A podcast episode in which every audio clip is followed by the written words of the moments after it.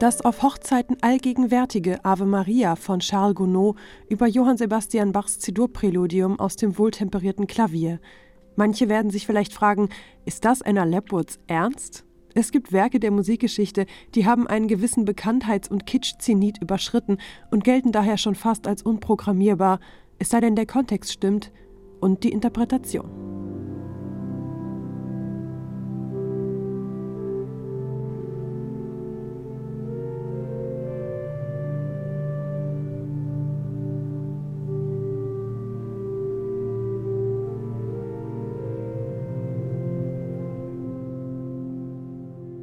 Was Anna Lepwood hier macht, ist keine Revolution. Sie erfindet das Stück nicht neu und sie ist auch bei weitem nicht die erste, die es für Orgel adaptiert. Auf ihrem Album Luna spielt sie das Werk aber mit einem gewissen avantgardistischen Anspruch. Zurückgenommen, schlicht und ohne jegliches Rubato schreitet ihre Interpretation in strengem Tempo die Harmonien entlang. Durch die feine Registrierung in dem großen Raum wachsen Bachs Dissonanzen dabei beinahe postmodern über sich hinaus.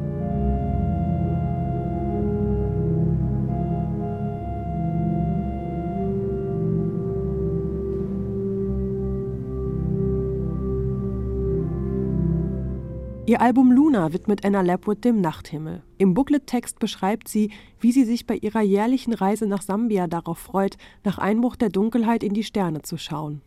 Du schaust nach oben und es ist einfach alles voller Sterne, mehr als du dir je vorgestellt hast. Helle, matte, manche, die funkeln, manche, die statisch aussehen, andere sind leuchtende Kugeln, andere kleiner als Nadelstiche, schreibt sie. Und weiter, ich stelle mir in diesem Album vor, wie wir in den Himmel schauen und unsere Gedanken uns dort hinauftragen, durch die Nacht reisen und die Sterne mit ihren einzigartigen Charakteristiken und Persönlichkeiten erkunden.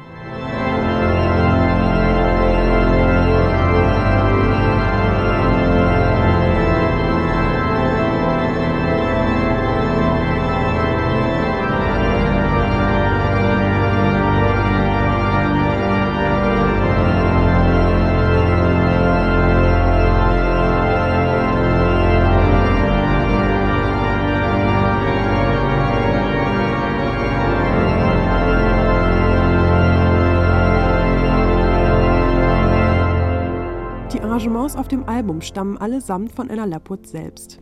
Sie sind nicht nur auf die ausgewählten Werke abgestimmt, sondern auch auf das spektakuläre Instrument, auf dem die Organistin spielt, die große William Hill Son Orgel in der Kapelle der Royal Hospital School in Lower Holbrook, etwa zwei Autostunden von London entfernt. Bei sieben bis acht Sekunden Nachhall in dieser majestätischen Akustik muss man das Repertoire gut auswählen. Auf dem Album finden sich so vor allem sphärische Werke in langsamem Tempo, in denen Anna Lapwood das volle Potenzial des Instruments ausschöpft, vom donnernden Tutti bis zum Solo der warm schwebenden Streichregister. In Max Richters On the Nature of Daylight aus dem Film Shutter Island bindet sie zusätzlich ihren Chapel Choir des Pembroke College mit ein.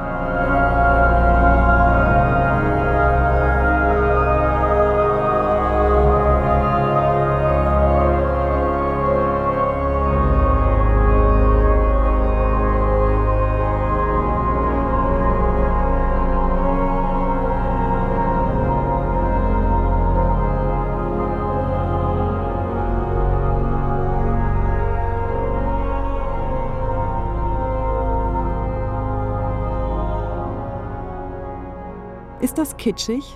Um ehrlich zu sein, diese Kategorie war noch nie so egal.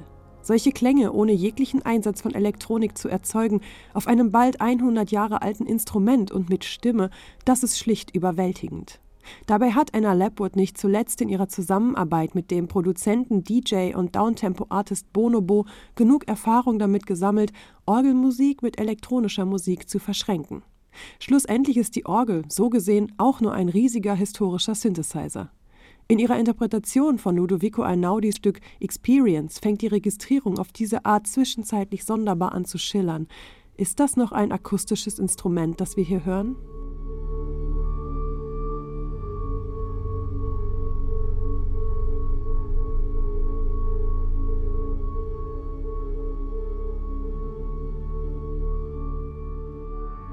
Anna Lapwood ist eine der wenigen Künstlerinnen, die die sinnlose Trennung zwischen E und U, zwischen hochwertiger und populärer Musik immer wieder ins Wanken bringen. Ein Album wie dieses könnte dazu beitragen, sie vielleicht endgültig einzureißen.